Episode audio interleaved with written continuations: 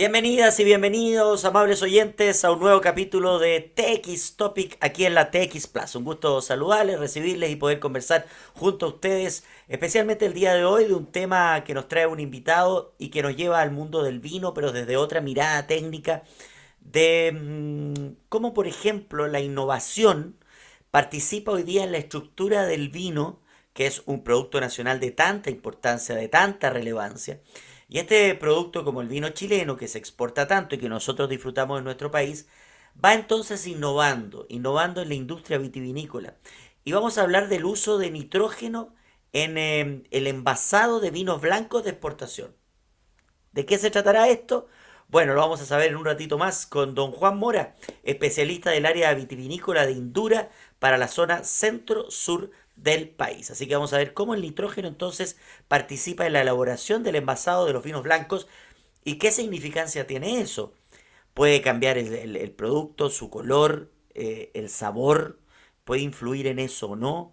Eh, ¿Hace cuánto tiempo que, crearon esto y qué cambio ha, traído para la industria? Eh, ¿Qué viñas hoy día ya están con este método? ¿Y cómo recibe el mundo este sistema de envasado con nitrógeno? Y si ya se está haciendo en otros países. Varios cuestionamientos, varias dudas, varias conversaciones que vamos a tener un ratito más con Juan Mora de Indura. Pero antes, comentar algunas noticias interesantes y cosas que llaman la atención. Y por ejemplo, hoy día en el diario financiero viene algo que es tema cuando estamos a, a puertas de un nuevo Mundial de Fútbol y que ha sido tema en todas partes, especialmente en los países donde eh, sus selecciones clasificaron al Mundial. Por ejemplo, en Argentina es un fenómeno. que es el álbum del Mundial? El álbum oficial del Mundial. Y resulta que en Chile, y mi hijo, por ejemplo, lo está coleccionando, ha sido un tema porque si en Argentina se generó un alboroto tan grande que llegó hasta que el presidente de la República de Argentina tuviera que intervenir, llamar a Panini, la empresa que vende el álbum y que vende las laminitas, para saber qué pasaba porque no aparecía Messi, y en un momento empezó a aparecer Messi por todas partes. Bueno, eh, resulta que esto también llegó a Chile, y en Chile aunque no participemos en el mundial, igual los futboleros nos gusta. Yo le compré el álbum a mi hijo, trato de buscar láminas por todas partes, no ha sido fácil. Por ejemplo, hace algunas semanas estuve en Estados Unidos, no existe, no existe. No tienen sellos, como siempre los, los gringos no tienen interés por el fútbol y por el mundial. Eh, y la verdad hay que ir buscando acá. Y por ejemplo, figuras como Cristóbal Velolio participa también en coleccionar el, el álbum, dice acá el diario financiero eh, y ha estado intercambiando y, existe un WhatsApp y existen zonas, lugares en, las distintas ciudades donde la gente se puede juntar y que se llaman puntos de trueque. Son puntos de trueque presenciales eh, que se han establecido en, distintas partes y que en el fondo todo esto lo distribuye Panini. ¿Ya? Voy a dar un lugar para los fanáticos que quieran ir, porque estos son fanáticos de todas las edades, porque hay gente eh, mayor también, que viene coleccionando álbum desde el que se empezaron a hacer los álbumes de los mundiales. Y por ejemplo, los dos caracoles en Providencia, eh, ahí hay un punto de encuentro de trueque presencial. ¿Ya? Afuera del Costanera Center, eh, en la pizzería La Argentina, en el barrio Italia. Em, y entregan un dato acá bien interesante, Belolio, que Rappi este, eh, de entrega, este servicio de entrega rápida, esta aplicación, también te permite comprar álbum y láminas. Mira, no, no, no lo sabía eso, eso me, sirvió bastante para comprarle a mi hijo. Bueno, el abogado y cientista político eh, lleva su álbum a la liga de fútbol los fines de semana para intercambiar láminas con otros jugadores o con su hijo. También a la Universidad Adolfo Ibáñez donde hace clases. Ahí ha permutado cartas con colegas, eh, con alumnos, aprovechando charlas y, gente que va apareciendo que intercambio que tiene álbum. ¿sabe? La gente que trabaja, que está detrás de, este, de sabe que él es coleccionista. Eh, y lo más divertido que en Chile, ustedes saben cuál es la carta favorita, es la de Byron Castillo. Eh, un sinsentido, el ecuatoriano que produjo todo, eh, que fue el que eh, generó todo este conflicto y la posibilidad de que Chile fuera por secretaría al mundial, cosa que no tiene sentido. Entonces, el que tiene Byron Castillo, eh, andan todos buscando a Byron Castillo.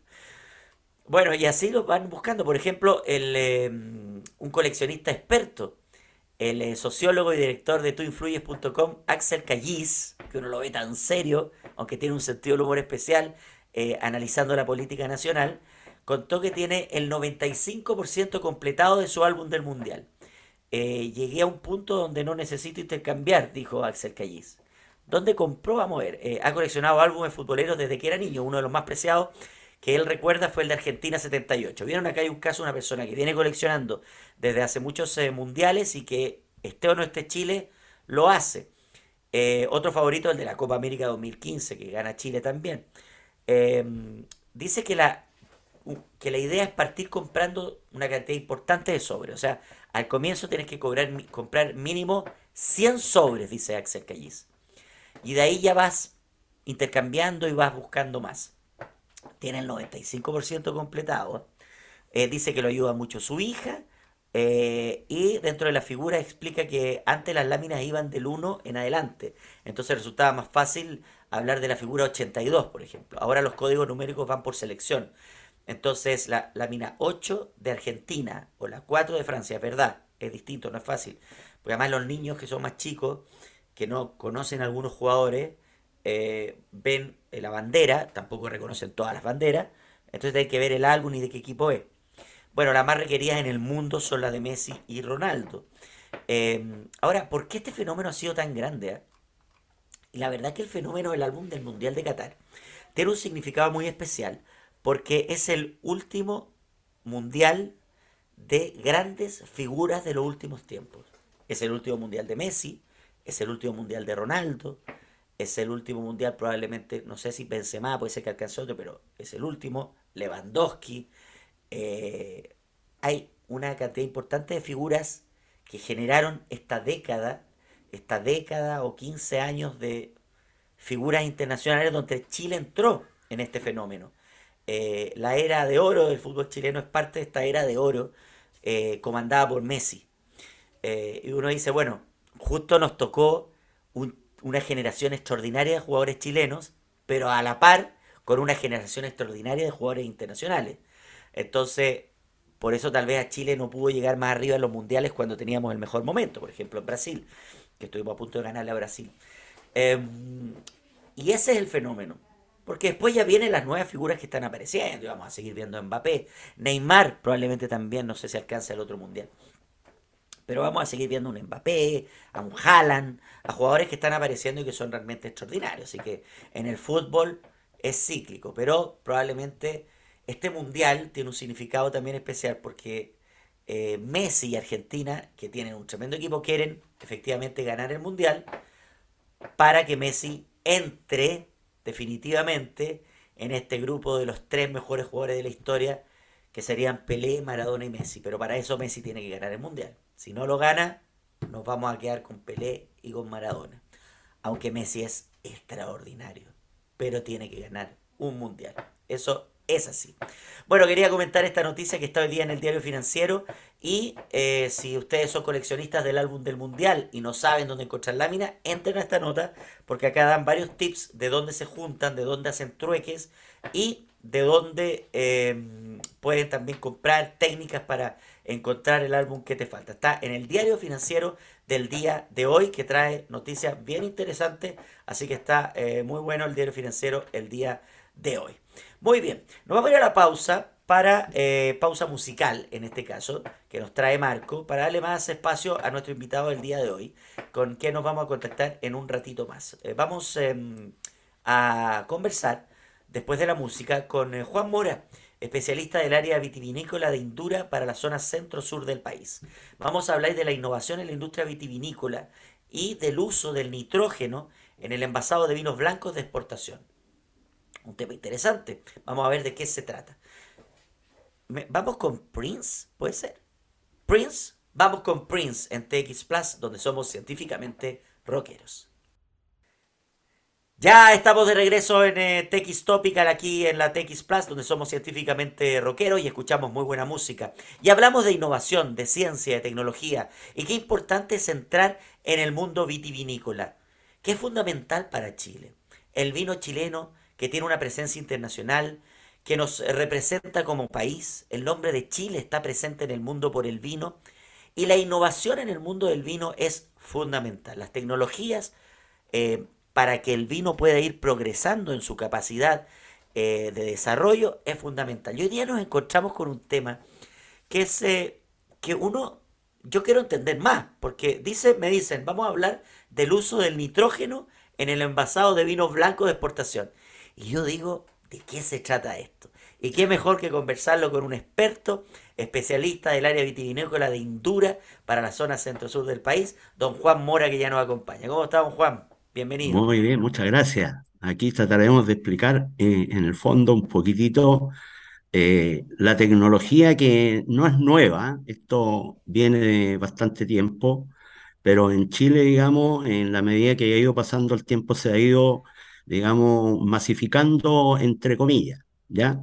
Oiga, oiga, don Juan, em, cuéntenos de Indura primero. Eh, eh, Indura es una tremenda empresa eh, que, que trabaja en varias temáticas. Entonces, ¿cómo llega a esto del mundo vitivinícola? Bueno, el Indura es una empresa que tiene muchos años en el mercado, alrededor de 70 años, ¿ya? eh, de, que partió, digámoslo, entre comillas, con, con el negocio del vino, porque Chile estaba en pañales hace 30 años atrás con respecto al tema, digamos, de la tecnología y el uso de los gases para proteger la calidad de los vinos, que es lo fundamental, ¿ya? Claro, Bueno, fuimos creciendo junto con, con, con la, en la parte enológica, digamos, con los expertos que se dedican a hacer los vinos, ¿ya? Y todos aprendimos. A Chile llegó mucho, mucho enólogo que eran extranjeros, venían, digamos, claro, con, con, a enseñar un poco, a, a ver qué es lo que había y tratar de llevar a la industria a, a- a hacer un producto de mejor calidad, porque Chile se, se destacaba por tener buenos vinos, pero baratos, ¿ya? Y eso es lo que en el fondo esta tecnología viene a, a- a cambiar para, para poder, digamos, que la, la competencia en el, en el exterior sea de un vino de buena calidad, pero no barato, sino que también elevar los valores para que la industria pueda crecer. claro, Eso, eso es un poco la temática. Claro, eh, eh, es verdad ese cuestionamiento. Uno siempre dice, ¿por qué el chino, el, bueno, el vino chileno es barato acá en Chile, sabiendo la calidad que tiene? Pero claro, cuando uno va afuera lo ve a precios más caros. Dice, qué increíble cómo cobran acá por este vino que en Chile vale menos. Pero bueno, son los procesos lógicos del éxito del vino chileno. Pero yo quiero, yo- yo entiendo entonces que vienen especialistas de afuera y dicen, oye, nosotros en Francia, en Italia, en California, ocupamos este sistema del nitrógeno. ¿Por qué en Chile no lo hacen? ¿Verdad? exacto. ¿Así fue?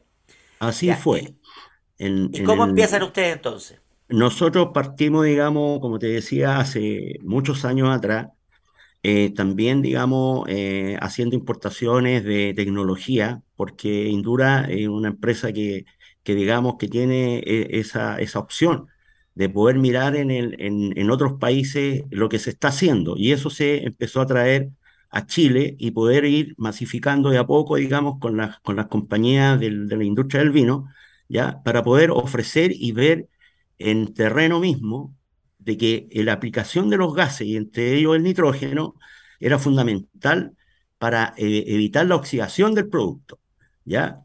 Y así fue, digamos, en la medida que nosotros íbamos haciendo visitas y, conversando con los clientes, ¿ya?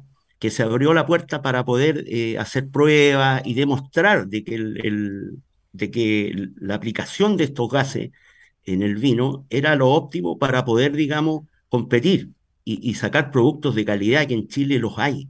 Pero bueno, hoy día la cosa es distinta, digámoslo así. A ver, explíqueme la diferencia y expliquémosle a la gente que nos escucha. Eh, el vino tradicional que se hacía sin el nitrógeno duraba menos, Es, o sea, no es que durara menos, sino que lo que pasa es que se, se produce el proceso de oxidación, ¿ya? Y se echaba a perder el, el producto.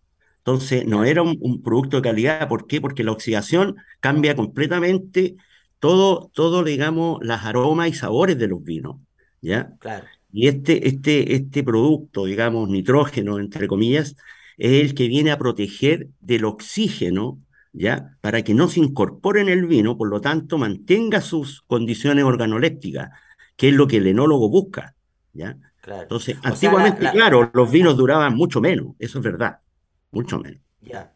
O sea, la oxidación era, ¿a cuánto cambia el tiempo? ¿Un vino podía oxidarse en cuánto tiempo? Puede oxidarse, qué sé yo, en un mes, ya un vino queda, digamos, ya no se puede, digamos, beber, no, no, no es, no hay opción. Entonces queda y en para, este digamos, caso, y con el nitrógeno, con el nitrógeno puede durar años, años. Claro, ¿por qué? Porque es la, fundamental. es fundamental, exacto, porque el oxígeno, digamos, en, en cantidades que no son adecuadas, eh, debe ser eliminado, O tiene que, tiene que, si es una cuba, por ejemplo, hay que mantenerla siempre con una atmósfera inerte para que ese vino no tome, no tome el oxígeno del ambiente, que es un 20% lo que nosotros respiramos, ¿ya? Y un 80 así aprox de nitrógeno. Por lo tanto, hay que tratar de sacarlo para que no se incorpore en el líquido, porque al incorporarse, inmediatamente cambian todo, digamos, las condiciones y todos los sabores y todo. Entonces una persona que sabe esto abre una botella, inmediatamente dice, no, este vino está oxidado, por lo tanto queda fuera. Y, y eso eh, es, es fatal para la industria, digámoslo así. Pero hoy día ha cambiado mucho. Hoy día estamos, eh, la industria del vino está totalmente, digamos, fuera de, de, de, de esos problemas, ¿ya? Porque hay Ahora estamos tecnología para ello. hablando, estamos hablando solo de los vinos blancos, ¿no? O sea, claro, y, lo- y los tintos también, también se cuidan, digamos, en- de, de la misma manera. Lo que sí los vinos blancos soportan menos, sobre todo la cepa Sauvignon Blanc, soporta menos en la, la, digamos, la participación del oxígeno en el líquido, porque cambia el color y cambia el aroma inmediatamente. Es mucho más Ah, delicado que un Ah, y vino con el tinto. y con el nitrógeno entonces no va a cambiar el color. No, no, porque no va, lo que hace cambiar el color es el oxígeno, que al incorporarse ¿Ya? al líquido hace inmediatamente que la oxidación hace cambiar el tono del vino, porque un vino, por ejemplo, un Sauvignon Blanc es transparente, debe ser transparente cuando uno lo mira en la botella, Ah, y no y amarillo. no amarillo, no amarillo Claro, sino claro. que eso es fundamental, digamos, cuando uno pide un vino blanco y uno ve la botella, si es transparente, es un Sauvignon Blanc de calidad, ¿ya? Y los vinos premium de las empresas hoy día son así. Y, y para poder salir a los mercados que Chile vende en muchas partes del mundo, tiene que tener, eh, digamos, la precaución de que su vino vaya con esa, con esa característica, o si no, inmediatamente ellos, digamos, rechazan o dicen, oye, no, no era tan bueno lo que me mandaste como lo que yo Claro, probé acá.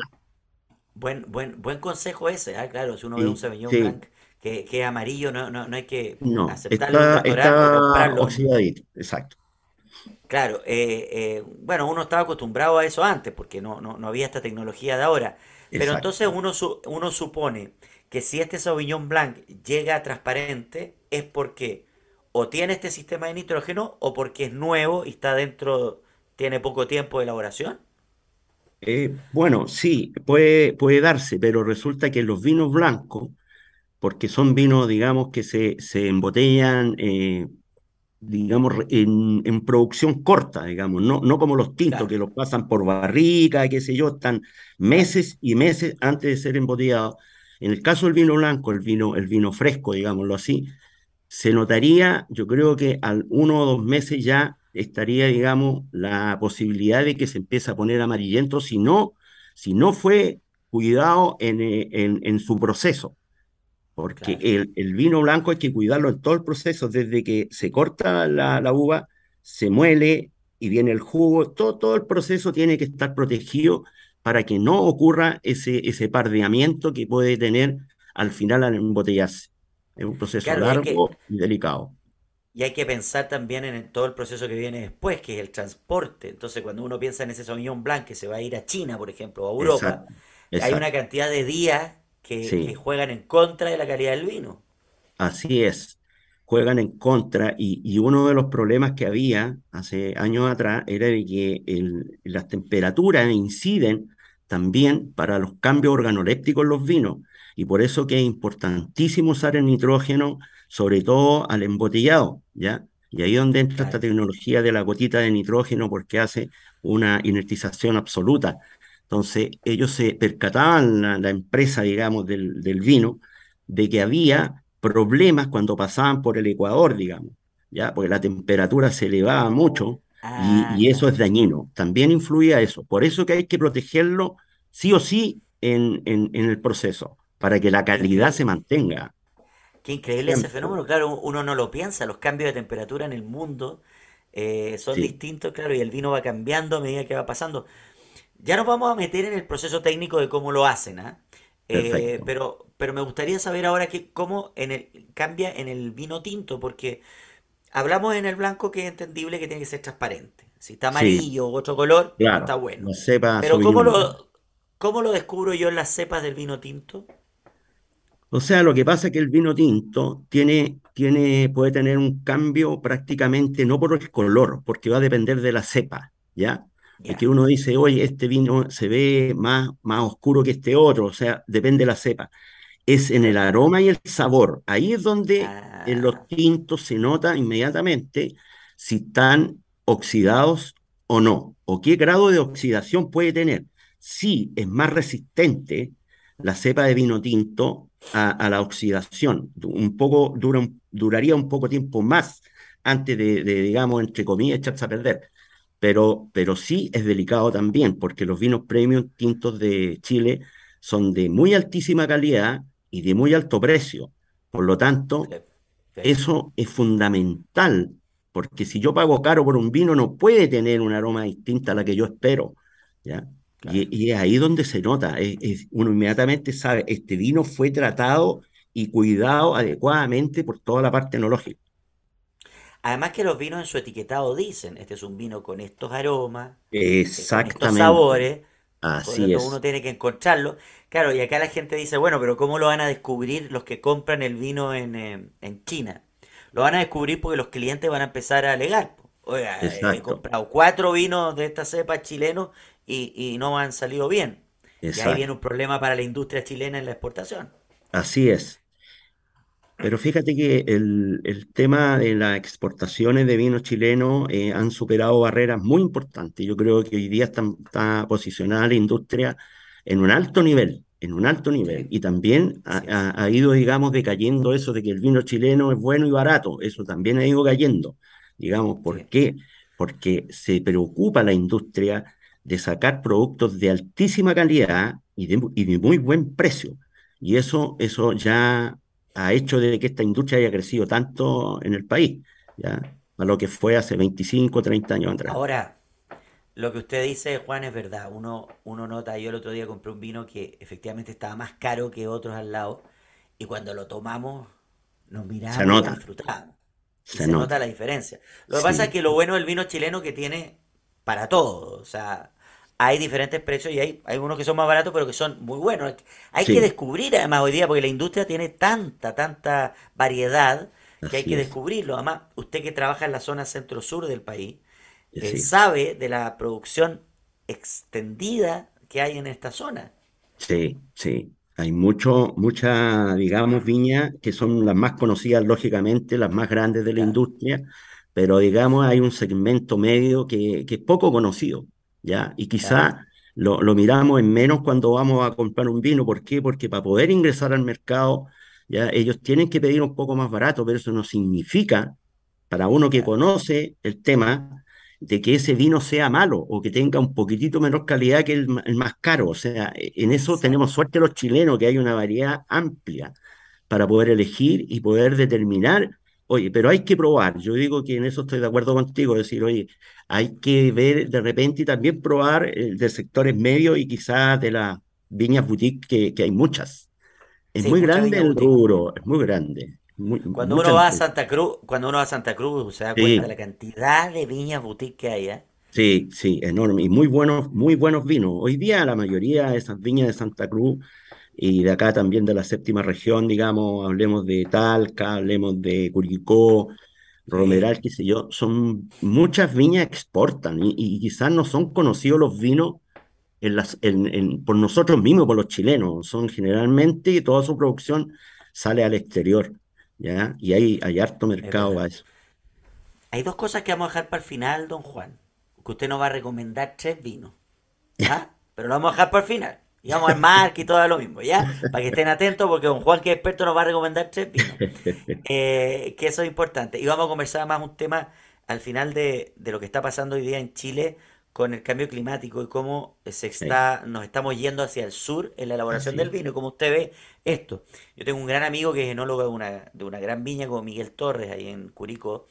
eh, y claro, ellos ya están trabajando hacia el sur. Se están Así yendo a- hacia Sí, Temuco y más allá. Así que lo vamos a hablar en un, en un ratito más, eso queda pendiente. Pero ahora, explíquenos la parte técnica. ¿Cómo Indura eh, trabaja con las viñas? ¿Ustedes van y llevan sus máquinas a las viñas? ¿Tienen otro sector de proceso? ¿Y cómo es el ingreso del nitrógeno técnicamente y en fácil, don Juan, en la botella? ¿En qué proceso se hace? claro. Ocurre que, por ejemplo, el, el sistema de atención a los clientes, esto ya viene dado de muchos años. ¿Por qué? Porque nosotros somos, somos líderes en el mercado, ¿ya? Desde hace mucho tiempo. Por lo tanto, somos conocidos. También el equipo de gente y personas que trabajamos en el rubro, eh, somos conocidos en, to- en, en, digamos, en, en la industria completa. Entonces, las necesidades que se van creando o las tecno- nuevas tecnologías que van apareciendo, nosotros hacemos como una, digamos, una visita, ¿ya? puntual en algún cliente puntual también, para mostrarle de que, eh, que, que las aplicaciones de los gases, los gases han ido cambiando para poder mejorar eh, el producto que ellos están, digamos, elaborando. Ese, eh, eh, la relación que hay de- de- del cliente con, con la empresa, digamos, o con los representantes, que en este caso sería yo y otros cuantos colegas más que están a nivel nacional, ya, Eh, es fluida. ¿Por qué? Porque no es un, no es un gran, no es una gran, digamos, eh, complicación, porque la- las empresas son conocidas y, nosotros también conocemos el mercado. Yo creo que esa cercanía es la que nos ha llevado a mantener, digamos, ser líderes hasta la fecha, digamos, desde, desde siempre. Es importante para la gente, para la gente que nos está escuchando, cuando Juan habla de cliente, habla de las viñas, de las viñas, cliente final viñas, consume. industria vitivinícola, industria Eso, de las vitivinícola. viñas. Usted, usted hoy día con cuántas con cuántas viñas trabajan? Nosotros hoy día tenemos, digamos, como serían 300 300 viñas así, digamos, 300 RUT, si lo podemos llamar así, Mira, empresas vitivinícolas que son de- desde el norte, digamos, hablemos cuarta región hasta Puerto Montt, ¿ya? Incluyendo las regiones que más, más empresas existen, son la sexta y la séptima región que maneja, digamos, más del 40, casi 50% de la producción nacional de, de Y vino. esa es la zona que usted maneja. Así es, la zona Oiga, don. Juan, explíquenos ya técnicamente, por ejemplo, va a una viña usted en la zona centro-sur, ustedes llevan una máquina, una máquina donde está el nitrógeno, ¿en qué ubicación del proceso de la elaboración del vino participan ustedes? ¿Cómo se pone el nitrógeno en el producto? Mira, el, existen dos maneras. Hay una, una opción de hacerlo, el nitrógeno, de hacerlo ingresar en el, en el proceso en forma gaseosa, ¿ya? ¿Ya? Y vamos a hablar solamente del nitrógeno porque hay participación de otros gases, pero estamos enfocados en esto. Y también en estado líquido, nitrógeno en estado líquido. En el sistema gaseoso, las empresas tienen sus propias plantas, digamos, de embotellación. Y esas plantas tienen un sistema para poder ingresar el gas, ¿ya? Que va a ir, porque vamos a hablar de la embotellación, del proceso final, ¿ya? Que va a ir a inyectarle a la botella una cantidad de gas suficiente para eliminar el oxígeno que tenga ambiente, digamos, porque la botella está, digamos, es un, es un tiesto que tiene oxígeno dentro.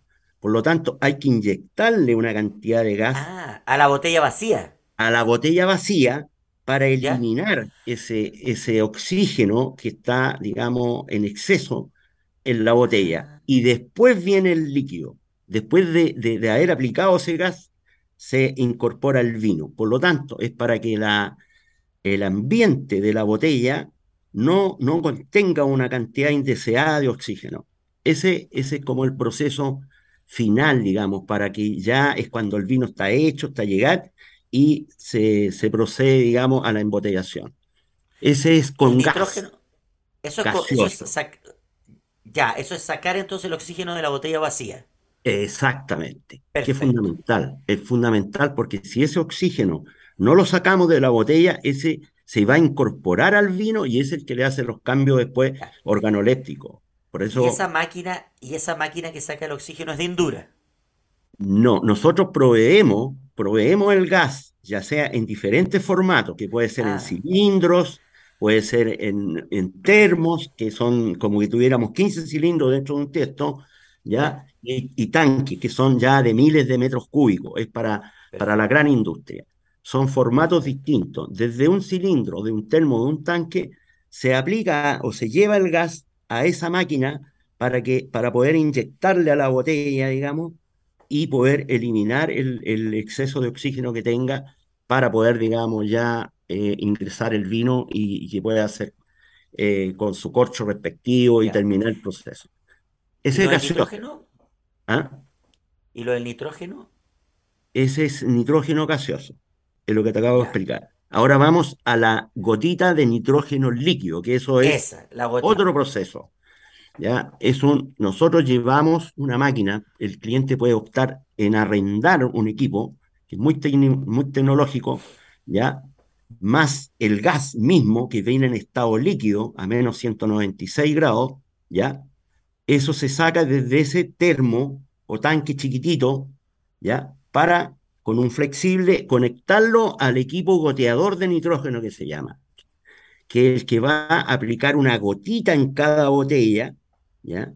que uno al ojo humano la puede ver, la puede visualizar, el enólogo puede mirar, dice, ah, está correcto. ¿Por qué? Porque eh, está, eh, se, se sublima al tocar, digamos, por la baja temperatura que tiene, al tocar con la botella y en el ambiente, al, al, a la temperatura ambiental, inmediatamente se sublima. O sea, uno lo ve, ve que hay un efecto y eso hace un efecto de pistón que toma el oxígeno y lo saca hacia afuera y después viene el vino. Son, son parecidos los sistemas, pero el más eficiente es la gotita de nitrógeno, que es muy técnico, muy tecnológico. entre... Es, es- bien técnico, pero es muy Sí, interesante porque yo no tenía sí, idea de esto. claro. Eh, a ver, cuando ya el- la botella la, le pusieron el vino adentro, antes de poner el corcho, cae la gotita. No, es cuando la botella está vacía. Ahí se pone. Ah, Se pone la gotita, viene la botella vacía, se pone la gotita, esta, la esta gotita cae al fondo. cae al fondo y ese hace un efecto de pistón así, ¿ya? ¿Por qué? Porque se Ah, gasifica. Recuerda ahí que perfecto. el, el nitrógeno está a menos 196 grados, Claro, o sea, es, eh, es realmente, digamos, uno no lo, no lo dimensiona lo helado que está eso. Entonces, cae ahí y inmediatamente se gasifica y elimina el oxígeno indeseado que hay en la botella. Y después viene el vino. ¿Te fijas? pero, pero ¿y ese proceso es muy seguido? Por ejemplo, se pone la Sí, gotita de nitrógeno y al tiro hay que poner el vino Eh, porque puede oxigen- oxigenarse de nuevo, ¿no? No, no, no, no, es rápido, sí, eh, eh, digamos, es casi instantáneo, es instantáneo. Entonces, por Ah, lo tanto, cae la gotita, la botella sigue, pum, se llena y así va. Gotita, llena, gotita, llena. ¿Y esa, y esa gotita de nitrógeno no influye en el sabor del vino? No, lo absoluto. ¿Por qué? Porque, eh, como te digo, eso se, se sublima, o sea, pasa a ser parte del ambiente del, de Perfecto, la, de la botella, ¿ya? Se puede alojar, lo que decías tú, en el, en el espacio de cabeza que le llamamos nosotros, bueno, en la industria Sí, del vino claro. también, que es entre el corcho y, la, y el líquido. Por lo tanto, hace, una, hace una, un efecto de inertización también ahí.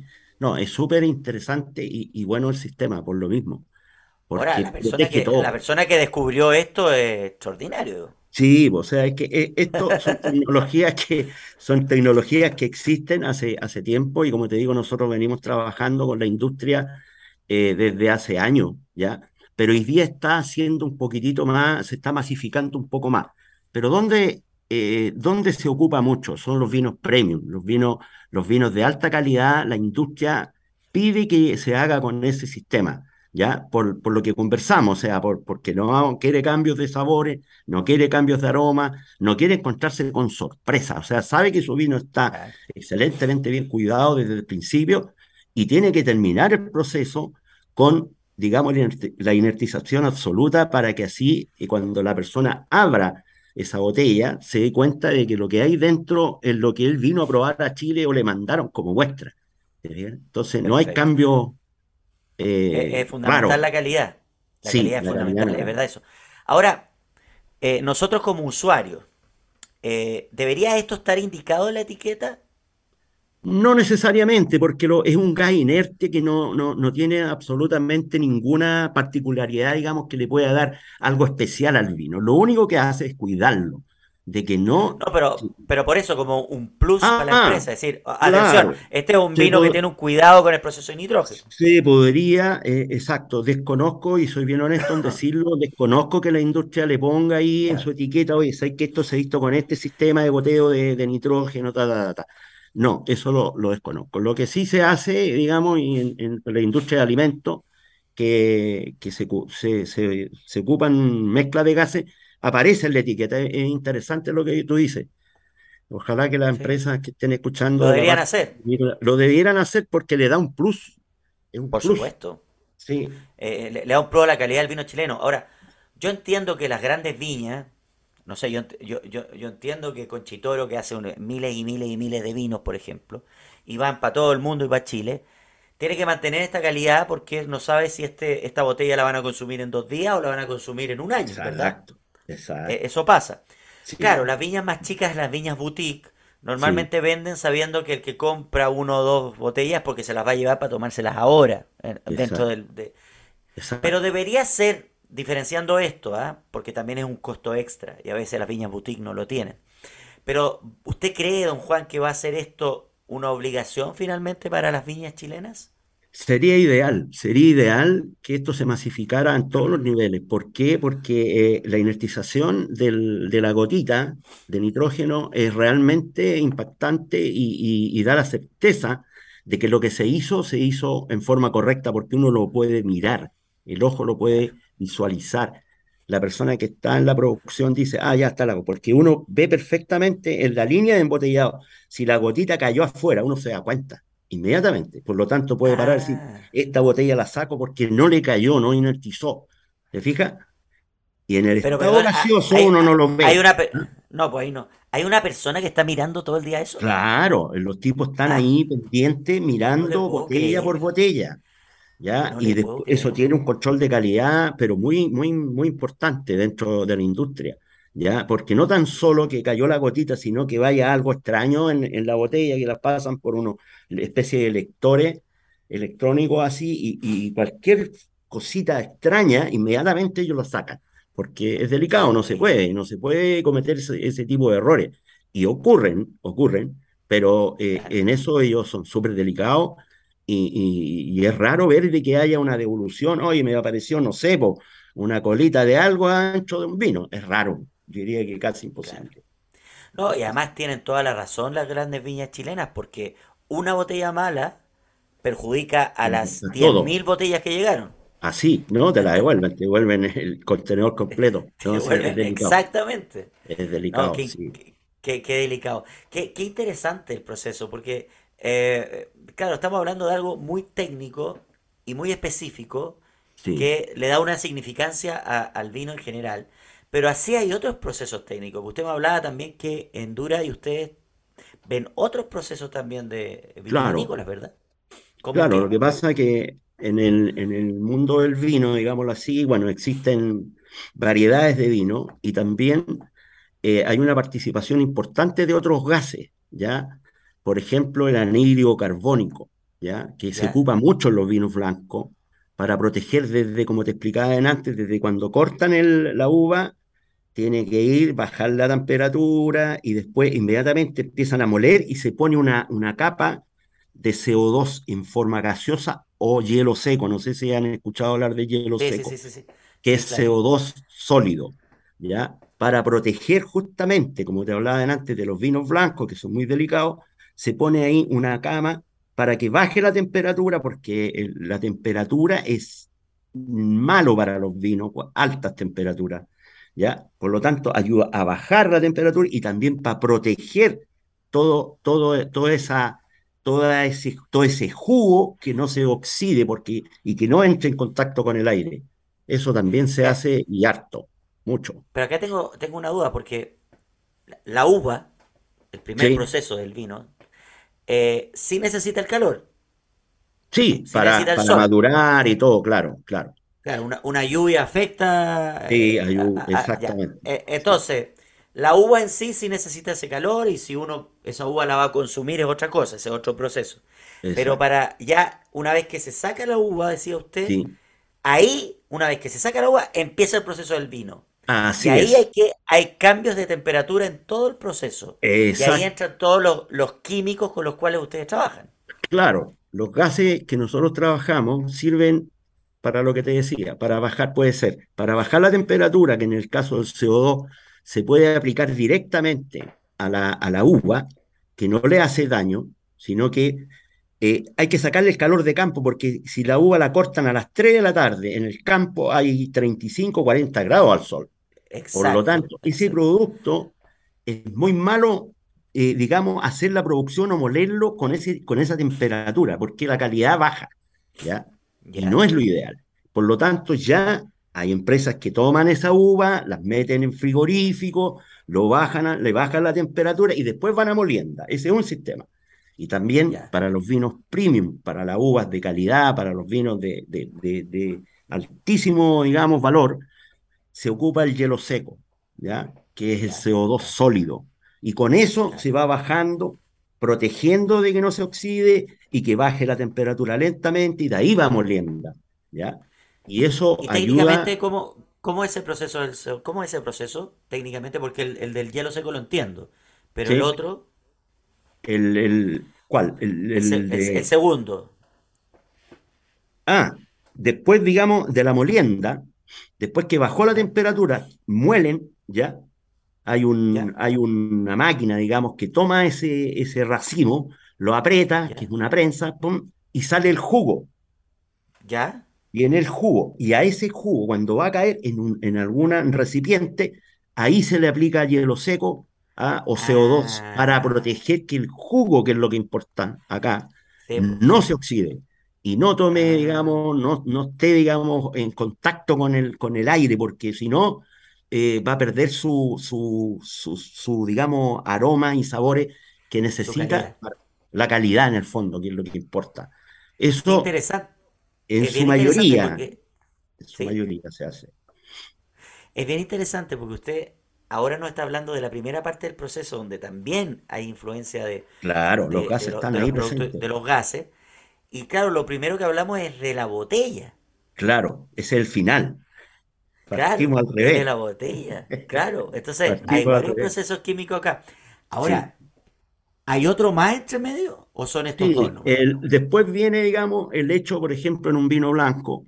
Después de ese jugo se separa, digamos, y se, se lleva a una cuba, ya, ya sea de cinco ¿Ya? mil, diez mil, quince mil, depende de la cantidad que se haya molido. Y lógicamente que ahí, en ese proceso, también ingresa, empieza, digamos, a ingresar gases para poder que ese jugo, porque se va a mantener por un rato, por un tiempo, ahí, ya, como macerándolo, en- en- entre comillas, ya, y hay que protegerlo, porque si tenemos una cuba de 10.000 litros y se le ingresaron 2.500 litros de vino o de jugo de vino, de uva, también hay que cuidarlo, porque si nosotros lo cuidamos Ah, cuando lo estamos moliendo y no lo cuidamos en la cuba, inmediatamente se va a cambiar, va a cambiar, digamos, porque se va a oxidar, o sea, va a empezar a tomar todo el aire que tiene el espacio vacío la cuba, lo va a empezar a incorporar al líquido, y eso es lo que ¿y qué ellos no quieren. y qué se hace ahí? Ahí hay que protegerlo, protegerlo con gases, mantener Ya. una cantidad de gas adecuada de acuerdo a, la- a los espacios libres que tenga esa cuba. Ya es un poquitito medio enredado explicarlo, pero, Sí. pero siempre la idea es proteger, siempre es proteger el, el- el vino, la uva, eh, digamos el jugo, ya, y, y en todo, porque si ellos van a trasladar un vino de un lado para otro por mangueras, también en la manguera debe ir acompañado con el gas porque si no, toda esa manguera está llena de aire y ese se incorpora y eso cambia y, y- y cambia los sabores, cambia el aroma y ya el vino no va a ser de lo, lo que están buscando. Eh, es bien largo Bueno, el, el proceso, no, no, pero, pero, pero eh, pero es es, bien es interesante, ¿ah? Porque interesante, es, es- es sí, bien, es bien interesante esa parte como técnica de la preocupación de la calidad. Exacto, Porque uno tiene, uno entiende, todos los chilenos sabemos el proceso, la molienda, el vino, la cuba, de- sabemos, eh, claro, eh, como lo, lo- lo- lo- pero no básico. entendíamos la, la preocupación técnica que hay en cada proceso y cómo se van fijando en cada elaboración por la calidad del vino. Claro, Ahora, claro, hay gente que dice, bueno, ¿y qué pasaba hace 100 años atrás? Hace 100 años atrás se tomaban el vino al día siguiente, pues si no, así pues si no ya, si no ya estaba malo claro. nomás, pues. Sí, pues sí, pues, no, es que, es que, mira, si, si yo tengo recuerdos de la, porque llevo muchos años en esto, de la empresa vitivinícola acá en la zona, que estaba con Chitoro, San Pedro, eran unas bodegas, pero, uff, ni hablar, pues, o sea, no, no es lo que hoy día la industria, así es impactante eh, haber crecido con esto, porque yo conozco todo, toda la trayectoria de la empresa y es fantástico ver hoy día, hoy día entrar a una viña, entrar a una empresa de- del área vino, es espectacular, son, es como ingresar a una clínica, ¿ya? Donde se hace, por ejemplo, donde se embotella un laboratorio. es un laboratorio. Es impactante y yo creo que hay que felicitar a la, a la industria del vino en Chile porque se ha preocupado, ha crecido, tiene eh, eh, enólogos de altísima calidad, tiene toda la gente que trabaja, es preocupada, cuidan el producto porque es un, es un ícono chileno. Si tú sales fuera del país te das cuenta y nos conocen, como bien decías tú, por el, por el vino muchas sí, veces. Oye, vino sí. chileno, lo probé rico, bueno y barato, algunas veces. Ahora va a estar más caro, pero eso, eso es bueno también. Sí, sí, Oiga, sí. don Juan, ¿usted dónde vive? En Talca. Yo En soy de. Talca, nacido, criado aquí toda mi vida en Talca. Pero se va moviendo para Curicó, para Sí, claro, claro. Es que este rubro te lleva, uno va conociendo, viajando por aquí, por allá, digamos, eh, donde está el, el- el servicio que tenemos que dar, hay que ir. O sea, Ahora, conocemos, conocemos del negocio, estamos ahí, siempre. yo, yo, claro, esto es un avance que, que, que viene de fuera y que, y que llega a Chile, porque Chile tiene que estar mirando lo que están haciendo, me imagino, en California, en Italia, en Sí, Francia, en, en- en todas las partes que van más avanzadas, evidentemente. Em, pero llega rápido a Chile. sí, Ahora, yo creo, don Juan, porque nosotros somos una radio que hablamos mucho de tecnología de innovación, que esto va a ir creciendo de una manera exponencial. Yo creo que la tecnología en el mundo de la producción del vino va a ir avanzando de una manera increíble y probablemente usted se encuentre en pocos años con procesos donde la participación humana va a ser cada vez menor así es. y la calidad del vino va a ser cada vez mayor. O sea, la tecnología es fundamental todavía en un rubro tan de la tierra, pero que necesita tecnología. Sí, exactamente. Yo creo, y muy de acuerdo contigo, yo creo que por eso te explicaba esto de, de- hacer si tú visitas una viña, eh, es realmente impactante. ¿Por qué? Porque se han preocupado, o sea, y la industria vitivinícola en el país está realmente, digamos, siempre encima de las nuevas tecnologías. ¿Ya? Exacto. Y, y- y mirando, y bien, porque también viajan mucho, ellos salen a ofrecer su producto, qué sé yo, a cualquier parte del mundo, y también miran, oye, y, y cómo lo hicieron allá, cómo lo hicieron acá, se juntan, hay, hay, qué sé yo, seminarios internacionales donde, oye, yo lo hice así. Y bien como también decías tú que el, el cambio climático, sí, es impactante también el cambio climático. Aquí eh, yo me recuerdo en la zona, eh, a las viñas llegaban hasta aquí, hasta antes del Puente Maule, ¿cachai?